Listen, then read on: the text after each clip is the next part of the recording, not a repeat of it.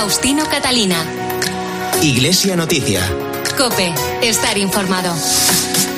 Domingo 3 de abril de 2022, son las ocho y media de la mañana. Llega el momento de contarles en estos próximos minutos, hasta las nueve, en que llegará la transmisión de la Santa Misa, los principales asuntos de interés en la información religiosa de esta semana. Hacemos hoy este informativo en la cadena COPE con Rafael Nieto en el control de sonido y Nacho de Gamón y Manu Sánchez en la producción. Buenos días, un saludo de Faustino Catalina. Titulares. El Papa Francisco, que se ha reunido con las comunidades nativas de Canadá, visita este fin de semana Malta, pendiente de Ucrania y de la situación de los migrantes. En Santiago de Compostela se ha celebrado un encuentro de empresarios católicos. La Comisión para la Educación y la Cultura de la Conferencia Episcopal anima a las familias a matricular a sus hijos en la clase de religión en el próximo curso escolar, mientras se pone en marcha la campaña por tantos para marcar la X a favor de la Iglesia en la declaración de la renta. El obispo de Girona, Francesc Pardo, ha fallecido a los 75 años y se han reunido los directores de las oficinas de las diócesis y congregaciones para la investigación y prevención de abusos, un tema que será tratado en la audiencia del Papa a la presidencia de la conferencia episcopal prevista para el miércoles. Estos y otros temas de actualidad hasta las 9 en Iglesia Noticia. Faustino Catalina. Iglesia Noticia. Cope, estar informado. Comenzamos el repaso a la actualidad en Malta, donde se encuentra desde ayer el Papa Francisco, que a estas horas está previsto realice una visita a la Gruta de San Pablo en Rabat. A continuación celebrará la Santa Misa y antes de volver a Roma mantendrá un encuentro con migrantes. Vamos a recordar cómo transcurrió la jornada de ayer con diversos encuentros del Papa con el cuerpo diplomático y las autoridades del país y el acto de oración en el Santuario Nacional con la crónica de la enviada especial de la cadena COPE, Eva Fernández. Buenos días. Buenos días. Se dice que etimológicamente Malta significa refugio, puerto hospitalario y la primera jornada del Papa lo ha confirmado. Llevábamos mucho tiempo sin ver las calles abarrotadas al paso del Papa Francisco y Malta lo está dando todo acogiendo al Papa que ya en sus primeras horas no ha dejado de poner sobre la mesa ninguno de los temas que tenía previstos. No podemos ver al migrante como una amenaza, aseguraba. El Mediterráneo necesita la corresponsabilidad de Europa. No possono alcuni paesi no pueden cargar con todo el problema solo algunos países, mientras otros permanecen indiferentes. Y países civilizados no pueden sancionar por interés propio acuerdos turbios con delincuentes que esclavizan a las personas. Insistió además en que los países civilizados no pueden sancionar por interés propio acuerdos turbios con delincuentes que esclavizan a las personas, en una alusión a los pactos con Libia por parte de países como Malta e Italia, que permiten las devoluciones de los migrantes a ese país. Y como telón de fondo, la guerra de Ucrania. De hecho, ha elevado el tono de sus denuncias contra la guerra, refiriéndose directamente al promotor de la contienda. una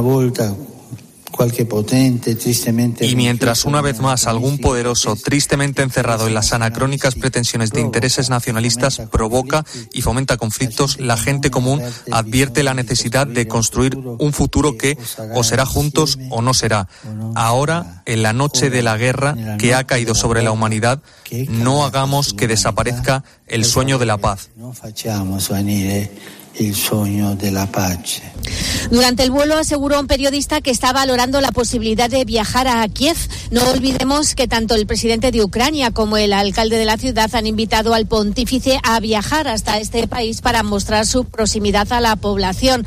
Francisco se encuentra feliz y con fuerzas a pesar del notorio problema de movilidad que presenta en la rodilla.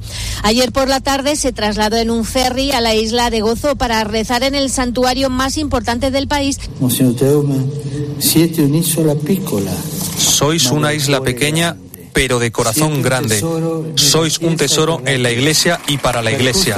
Para cuidarlo es necesario volver a la esencia del cristianismo, al amor de Dios, motor de nuestra alegría, que nos hace salir y recorrer los caminos del mundo, y a la acogida del prójimo, que es nuestro testimonio más sencillo y hermoso en la tierra. Ahora acaba de llegar al mismo lugar en el que, según la tradición, residió San Pablo los tres meses que pasó en la isla. Después celebrará una misa multitudinaria en la ciudad de Floriana y se despedirá de Malta con una visita a un centro de acogida junto a unos 200 refugiados. la mayoría supervivientes de los campos de Libia.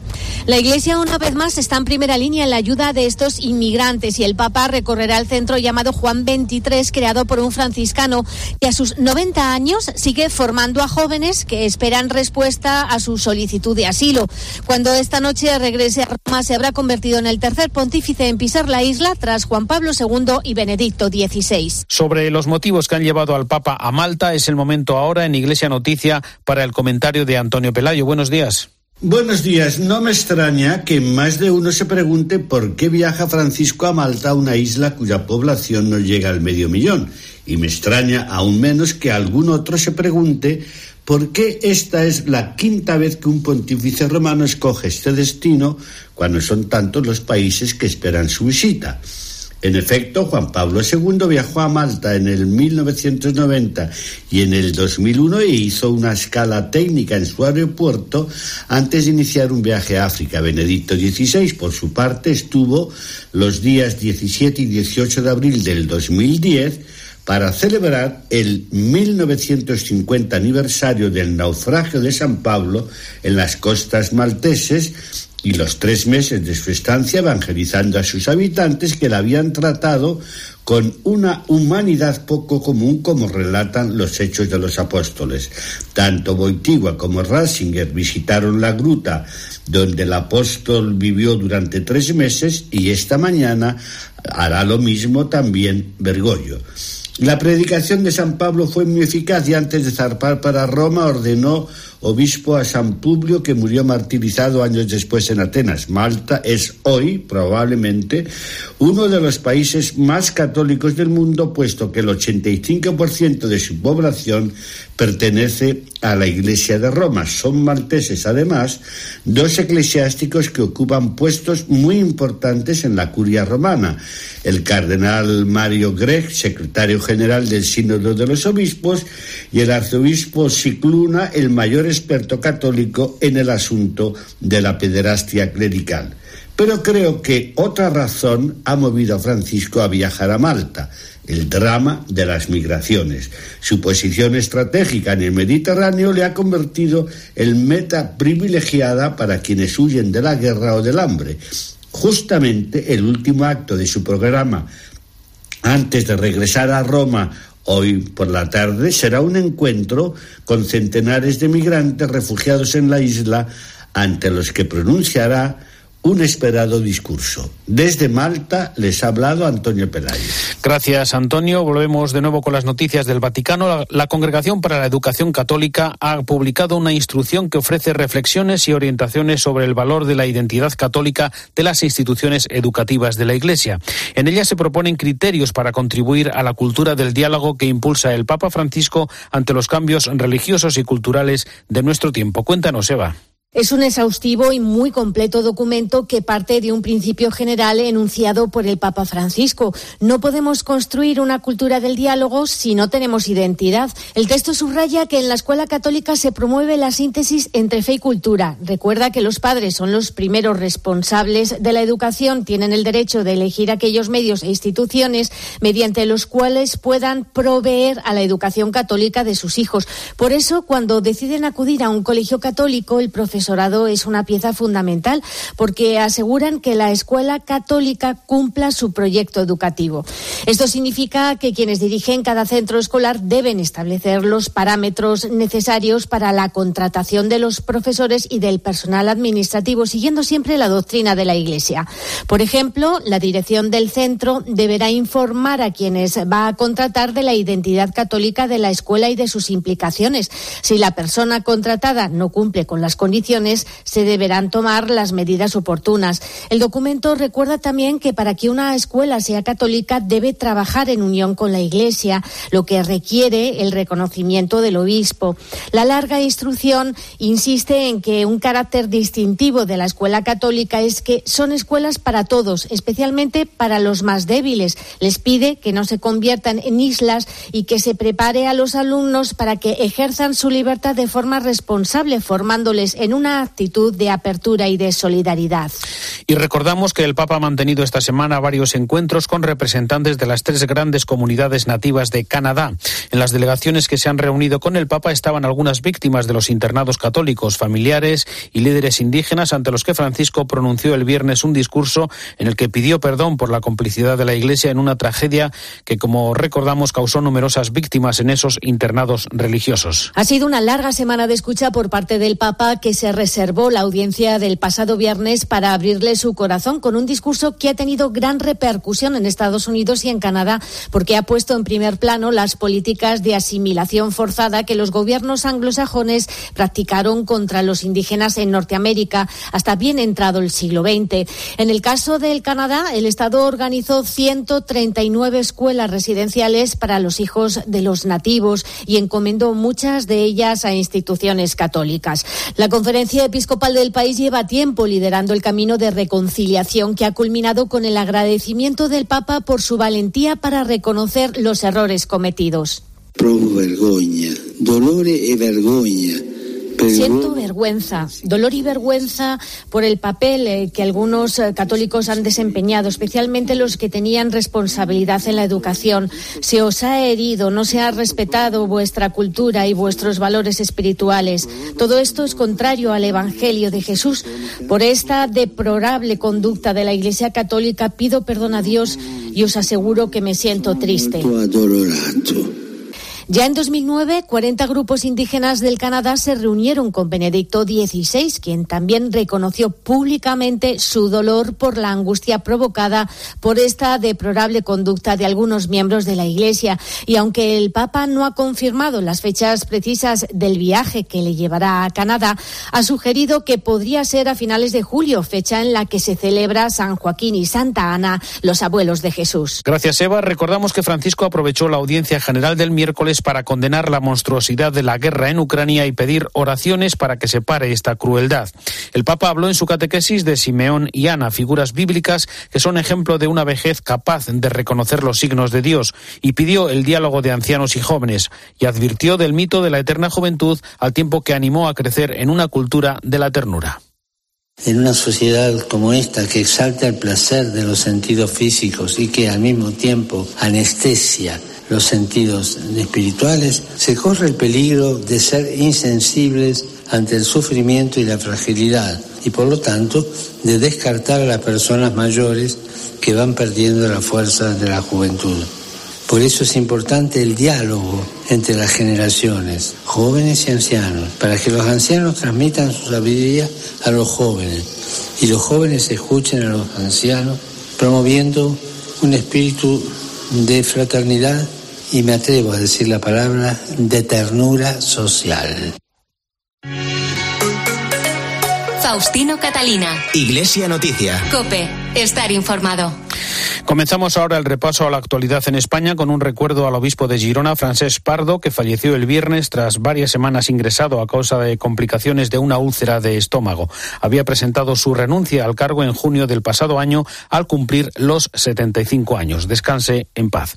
Y viajamos ahora hasta Santiago de Compostela, que ha acogido en el contexto del Año Santo Jacobeo un encuentro de empresarios católicos. En él se ha reflexionado sobre la economía del bien común, la ética y la participación de los empresarios en la labor social de la Iglesia. Cope Santiago, Patricia Iglesias. El presidente de la conferencia episcopal, el cardenal Omeya, ponía sobre la mesa los datos demoledores que arroja el desigual reparto de la riqueza. En España hemos pasado en apenas 15 años de una tasa de exclusión del 16% a más del 23%. Así que el papel del empresariado comprometido con revertir esta situación. Ustedes, los empresarios, son más necesarios que nunca, porque son capaces de generar puestos de trabajo con salarios dignos y si lo hacen con sensibilidad cristiana, pueden dar la vuelta a la tendencia demoledora de un sistema económico que aparta a los más necesitados y no les permite vivir con dignidad. Unos 180 empresarios de toda Galicia participaron en este encuentro convocado por el arzobispo de Santiago, Monseñor Barrio. En medio de los augurios no halagüeños de la actualidad, es necesario seguir afirmando la grandeza de la vida, poniendo la economía al servicio al servicio de las personas y de la sociedad, con un espíritu creativo y esperanzado. Entre los que le cogía el testigo estaba el presidente de la patronal gallega, es Juan Manuel Vieites. No puede ser solo el PIB y demás ratios económicos, que también lo que nos guíe. Hay que generar nuevos parámetros que pongan a las personas en el centro de la actividad económica. El obispo de Bilbao, Monseñor Joseba Segura, en un repaso por alguno de los rasgos del empresariado cristiano, hacía una auténtica lista de deberes, ser capaces de inspirar, ser referentes de integridad y motores de transformación. Entre los participantes en este encuentro ha estado el presidente de Acción Social Empresarial, Javier Fernández Cid. Una empresa tiene que ser rentable y tiene que remunerar a todos los que participan en ella, pero lo, más importante es que lo hagan con valores. Y esos valores son los que vienen determinados por la propia doctrina social de la Iglesia, que nos da unos principios de qué aplicar en caso de los problemas con los que se enfrenta el empresario. Y eso ayuda a que la gestión sea más eficiente y mejor. Nosotros lo que le pedimos al empresario es que, que siga demostrando a la sociedad que es un actor imprescindible de la sociedad y que tiene que incluir en su plan estratégico lo social porque eso al final es positivo. Sirves a la comunidad en la que estás incluido y encima cumples con tu cometido empresarial. Ocho millones y medio de ciudadanos marcaron la X en su declaración de la renta en la campaña de 2021 y con ese gesto facilitaron que la Iglesia ayudara a más de cuatro millones de personas. A partir de mañana se pone en marcha la campaña por tantos que tiene más relevancia aún en el momento actual por las consecuencias de la pandemia y la situación económica. La X de la Iglesia constituye un escudo social de alto impacto, porque la Iglesia no deja a nadie al borde del camino y, parafraseando al Papa Francisco, es un hospital de campaña en medio de, un mundo herido lleno de necesidades que exige la atención de todos los cristianos. Es José María Albalaz, director del Secretariado para el Sostenimiento de la Iglesia, al presentar esta campaña que gira sobre media docena de testimonios de personas de distintos lugares y actividades que cuentan cómo esa ayuda recibida desde distintos organismos eclesiales les ha facilitado poder salir adelante. Detrás de cada X de la Iglesia, de esa casilla aparentemente fría que se ve al, al realizar en la pantalla la declaración, hay una historia una persona con nombres, apellidos y rostros concretos que han encontrado en la Iglesia Católica una mano tendida cuando sus vidas estaban rotas o a punto de estallar. Campaña por tantos con una invitación a los ciudadanos a marcar esa X para destinar el 0,7% de la próxima declaración de la renta a la Iglesia y que supone un 20% de su financiación anual. José María Albalat. Marcar la casilla de la, de la Iglesia en la declaración es una decisión libre que no perjudica a nadie y que no tiene coste alguno, porque ni te van a cobrar más ni te van a devolver menos. En este sentido, eh, marcar la X de la Iglesia es un ejercicio de libertad, lo cual pensamos que es siempre positivo, y un ejercicio de democracia fiscal. Se puede marcar simultáneamente eh, las casillas de la Iglesia Católica y de otros fines sociales, de nuevo sin pagar más y sin que te devuelvan menos. De hecho, marcar estas dos casillas es de las pocas cosas que podemos decidir sobre nuestros impuestos. Es decir, si la dejamos en blanco es el Estado el que decide por nosotros. Por tanto, pues bueno, los contribuyentes tienen la oportunidad de destinar dónde van una pequeña parte de esos impuestos, porque cada una de estas casillas supone el 0,7 de la cuota íntegra de la, de la declaración.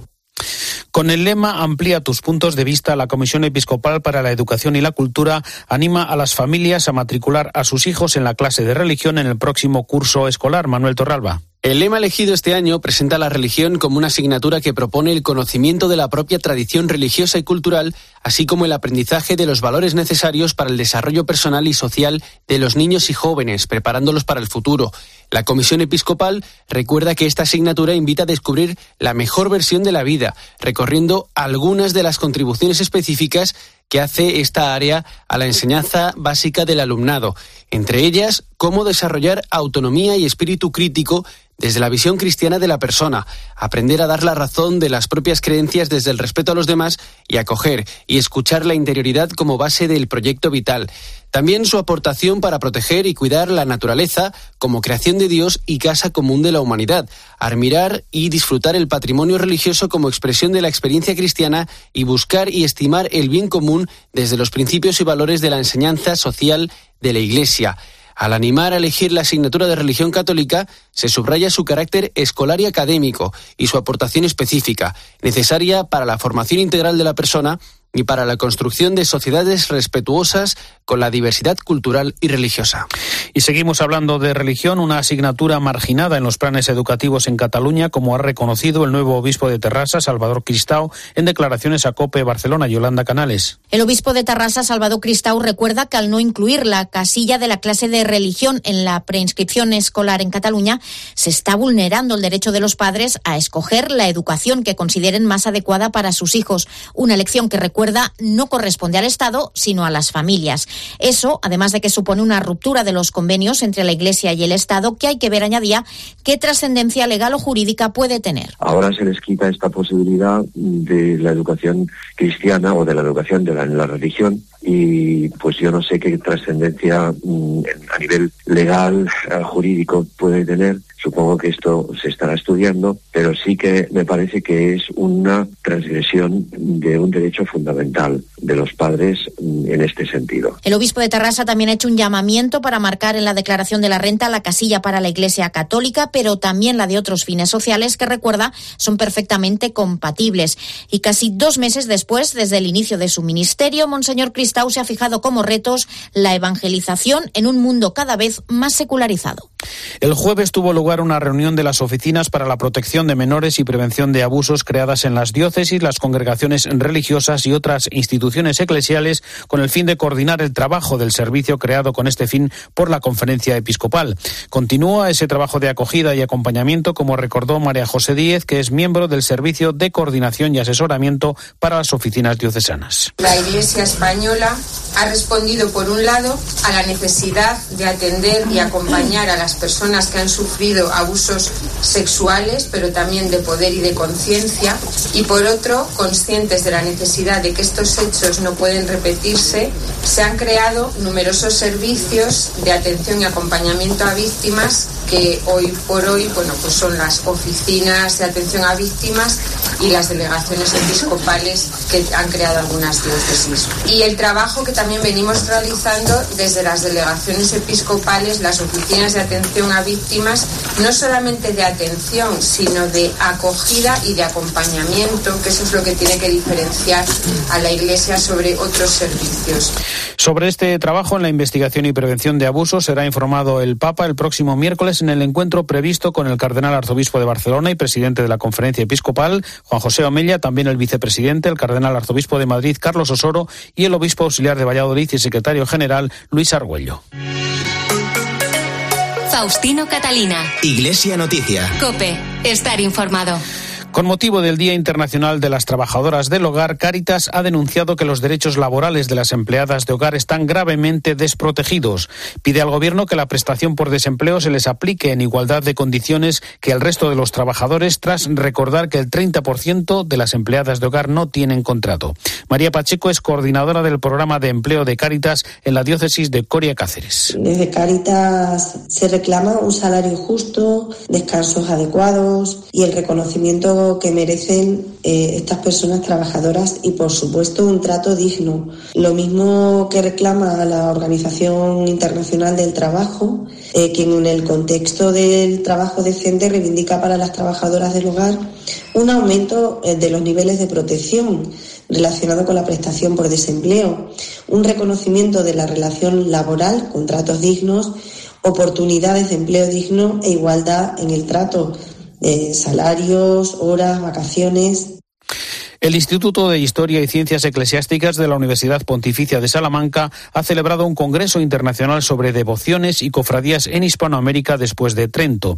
Ha reunido a historiadores para profundizar sobre las influencias de este concilio en las cofradías, la celebración de la Semana Santa en Hispanoamérica, la promoción del culto eucarístico, el papel de las imágenes sagradas o las múltiples manifestaciones de culto a los santos. Y el lunes, en el aniversario del nacimiento de Santa Teresa de Jesús, se inauguró en el monasterio de la Anunciación de Alba de Tormes la exposición Teresa de Jesús, Mujer, Santa y Doctora. Pintura, escultura y diversos objetos vinculados a la Santa se pueden contemplar hasta octubre en el cuarto centenario de la canonización y el primer centenario del doctorado honoris causa de la Santa de Ávila. El carmelita Miguel Ángel González es el director del Museo Carmelitano Carmus de Alba de Tormes. En la exposición se podrán contemplar importantes esculturas de Santa Teresa de Jesús, también obras pictóricas de indudable interés artístico y distintas piezas procedentes de archivos, entre otras cartas autógrafas originales de Santa Teresa de Jesús. Se podrán ver también todas las piezas que se conservan en el Monasterio de la Anunciación y en el Museo Carmus de Alba de Tormes, referentes a la canonización de la Santa de 1622 y al doctorado salmantino de 1922. Por ejemplo, el tapiz que colgó de la Basílica Vaticana en esa ocasión, o el cuadro histórico que recoge el momento de la canonización. Por medio de esta exposición se da a conocer a Santa Teresa de Jesús desde esa triple faceta, como mujer, como santa, como escritora. A mediodía de hoy, en la Mezquita Catedral de Córdoba, recibirá la medalla por Ecclesia et Pontífice José Vacas, impulsor de la pastoral gitana, que se convierte así en uno de los pocos seglares distinguidos con esta alta condecoración y la primera persona gitana que la recibe. Le será impuesta por Demetrio Fernández, obispo de Córdoba, como nos cuenta Natividad Gavira. Buenos días. Desde su pequeña tienda en el centro de Córdoba, Pepe Vacas ha ejercido un apostolado extendido por otras provincias andaluzas. Todos los gitanos católicos se identifican con él por su incansable capacidad de anunciar a Cristo al modo particular de su origen. Hombre de mucha oración y meditación, es compositor de cantos donde el Evangelio se proclama con ritmos flamencos. Antonio Murillo es el director del secretariado de la Pastoral Gitana una, una persona de mucha oración, de mucha meditación, y que entonces él los textos del Evangelio que él medite y que él ora, después los pasa a, a letra cantable y, y a música con ritmos flamencos. Y claro, todo eso, ¿verdad? Pues impacta mucho. La comunidad católica espera la entrega de esta medalla que el Papa concede por el excepcional servicio que Pepe Vacas ha dado con su vida a la Iglesia. Él, como impulsor de la pastoral gitana y hombre humilde, siente que no es merecedor de esta distinción, pero quien le rodea sabe reconocer con alegría su labor. Es una mezcla de alegría, de, de no sentirse demasiado demasiado digno para estas cosas cuando ya tú sí lo es. Y bueno, pues lo que es una persona humilde y creyente. Con esta medalla, el Papa también reconoce su capacidad de mostrar a Cristo y a su Iglesia a través de movimientos como cursillos de cristiandad. Y se han celebrado en Madrid las segundas jornadas internacionales de estudios sobre Luigi Giussani, el fundador del movimiento eclesial Comunión y Liberación. Han analizado la relación que tuvo con los últimos papas. Manuel Oriol es uno de los organizadores. Comunión y Liberación es pues esos primeros jóvenes que empezaron a vincularse a su profesor de religión en ese instituto milanés, cómo después eso ha ido creciendo y ha, ido siendo una forma bonita de vivir el cristianismo, una forma ah, para todos, ¿no? Él, solía decir que el movimiento es una amistad guiada al destino, una amistad entre aquellos que han reconocido, ¿no? En este, en este carisma, en esta manera de vivir el cristianismo y vivir la comunión entre los, los, los cristianos, el, camino ¿no? dentro de la iglesia que, queremos seguir. Y, está guiada porque siempre es necesario no estar vinculados a la iglesia. Y, eso es uno de los puntos que, que, que él siempre insistió y en los que además en estas jornadas también queremos subrayar. Y antes de terminar, recordamos que en su carta pastoral de este domingo, el cardenal Juan José Omella, arzobispo de Barcelona, comenta la necesidad de la conversión en este tiempo de cuaresma con el ejemplo del beato Carlos de Foucault. Carlos nos dibuja un escenario muy significativo. Encuentra un templo abierto y el sacerdote en el confesonario. No teme acercarse a él para pedirle ayuda. El sacerdote le invita audazmente a abrir sinceramente el corazón a Dios para recibir su perdón. La confesión individual es paso necesario en el camino de conversión y una puerta para iniciar un camino de acompañamiento espiritual y discernimiento. Que este tiempo de cuaresma sea un momento propicio para avanzar en el camino de conversión y para recuperar el gozo y la asiduidad en la recepción del maravilloso sacramento de la confesión.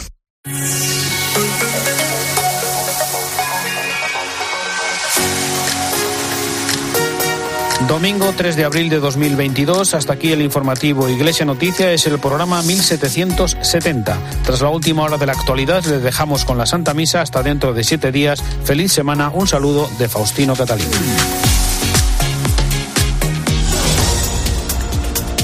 Buenos días. Alberto Núñez Feijóo vuelve hoy al Palacio de Congresos de Sevilla, un día después de su proclamación como presidente del Partido Popular, donde va a presentar a su núcleo duro. A los vicesecretarios que le van a acompañar, ya sabemos que Cuca Gamarra será su número dos y que el PP andaluz va a desempeñar un papel importante con el consejero de la presidencia de la Junta, Elías Bendodo, como número tres.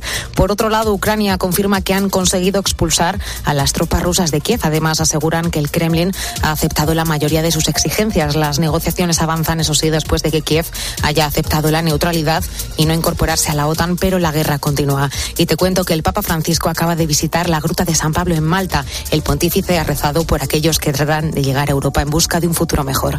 Ahora te quedas con la Santa Misa.